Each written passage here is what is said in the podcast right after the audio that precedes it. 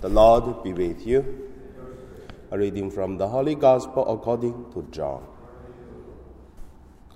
John was standing with two of his disciples, and as he watched Jesus walk by, he exclaimed, Look, here is the Lamb of God. The two disciples heard him say this, and they followed Jesus. When Jesus turned and saw them following, he said to them, What are you looking for? They said to him, Rabbi, where are you staying? He said to them, Come and see. They came and saw where he was staying, and they remained with him that day. It was about four o'clock in the afternoon. One of the two who heard John speak and followed him was Andrew, Simon Peter's brother. He first found his brother Simon and said to him, We have found the Messiah. He brought Simon to Jesus, who looked at him and said, You are Simon, son of John. You are to be called Cephas. The Gospel of the Lord. So today, my meditation name is uh, What Are You Looking For? First, let us look at uh, the disciples. What are you looking for?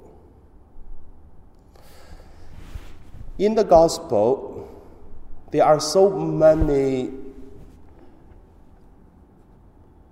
describing about uh, first encountering of disciples and Jesus. Today's the gospel could say it is the earliest among these disciples encounter with Jesus. Others, we can see today, Andrew will introduce his brother Simon Peter to Jesus. So we know Andrew was the first one. And then the two disciples, another one, uh, if I'm not wrong, it should be John, the beloved disciples of Jesus. So they are the first people meet Jesus, then early than others. And also, the Bible didn't say about uh, other disciples when did they meet Jesus. However, in the Bible, they are the two, John and the Andrew, two of them. First of all, these disciples meet Jesus. And then when they meet Jesus first, and then Jesus asks them a question What are you looking for? I believe that uh, the question to ask these uh, uh, disciples, to John and uh, Andrew, is not only to them, but also to all the disciples. What are you looking for?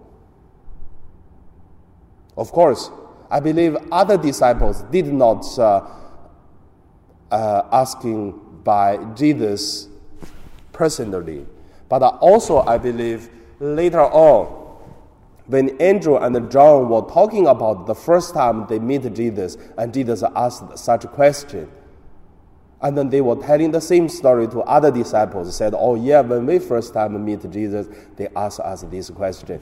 And then, if Jesus asks you, what would you answer about what are you looking for? Of course, I mean, that is the meditation about uh, the encountering with Jesus. Uh, also, there's no answers. But I believe this question was telling again and again because after 30 years or after not only 30, when John was meeting him 17, 100, when John was uh, 100 years old, that means after 80 years, John could telling the same story again and again to his followers because he living the longest age. He will say, one day, you know, and Andrew and me, we were standing, John the Baptist, my first teacher, asked us to say, look, the Lamb of God. And then Jesus asked a question, what are you looking for? And John could, at 100 years old, asking his followers the same question What are you looking for? So that's the first point. The second point, what are you looking for according to our trainings as a divine word missionary?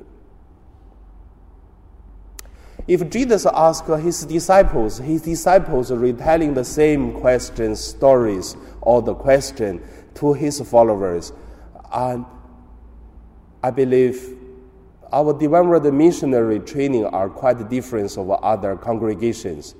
It's difference of Franciscan, difference of Jesuit, difference of um, Dominican.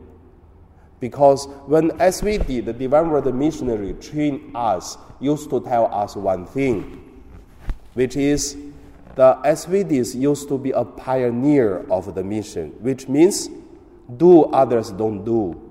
The others do, why you do the same? You have to do something different. And also SVD training us to go to the place which is uh, no missionary want to do it, then we have to carry it because we are the pioneer of the missionary. Because uh, SVD, it is in the whole world, the congregation doing pioneer. But in the day, there is a problem also. The problem is you go to the whole world, you cannot find a place which is never heard Jesus. And then the pioneer means differently today not to go to the territory never heard Jesus, but to go to the territory who knew Jesus. But same, it is a new area. For example, the mission, no one do it at the place, and then we do. And no one want to fight for, then we continue fight for. And also, because of this, you can see in Papua New Guinea, there are lots of SVDs doing mission. There are lots of bishops and missionaries. If I tell you that the, beginning of the missionary doing mass in Papua New Guinea is not bread, it is with a bowl of rice. When they do it, they say, Look, that uh, is the Lamb of God. And then later on it changed. They don't say the Lamb of God. They said, look, the Lamb of the pig. They changed the word because in Papua New Guinea, the people who love pig more than lamb, they have no any idea about what is the beauty of lamb. Nothing. But pig is the most beautiful animals. That is why they say, look, the lamb, the, the, the pig of the world. Because even the, the ladies, they don't give milk to the children, but they give the milk to the pig. They're holding the pig.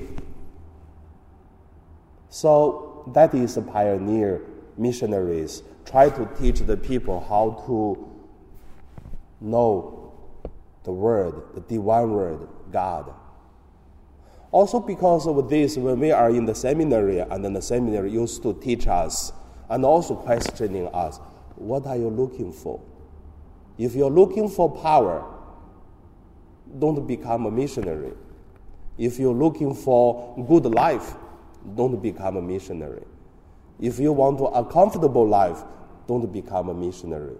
Because as a missionary of the divine word, have to go to so many different countries and to facing different cultures.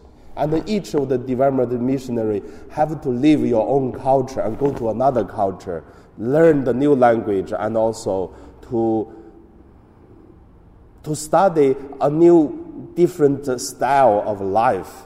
And then finish the training in a different uh, culture, and then we'll send in the third culture to do the mission. And there, they will judge you. They will do a lot of uh, judgment of uh, your language, your culture, your way to do, and have to learn the local culture. Same time, to be blamed by different uh, people, and that is the pioneer work. And then SVDs live with this uh, problem.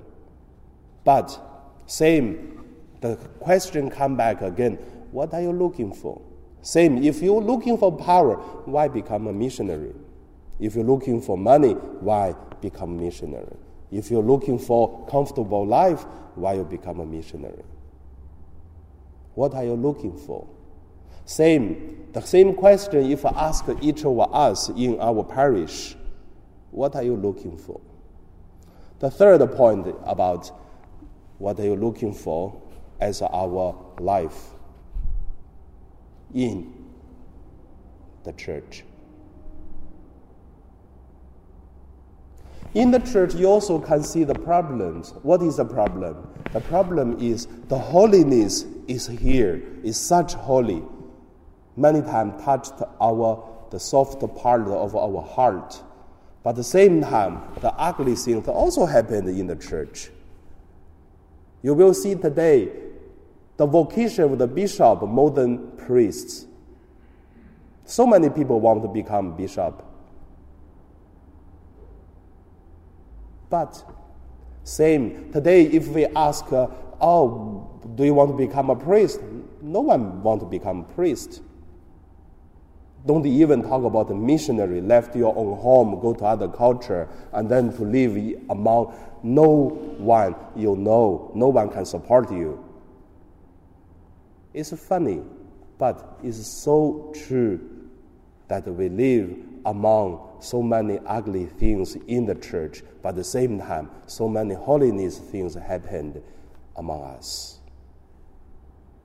So when we ask about uh, what are you looking for, same we can see if you're looking for power in the church, very interesting. If the person want to taking care of the things support the church and fighting for something, the people are not get any money from the church, but at the same time to put money into the community to support.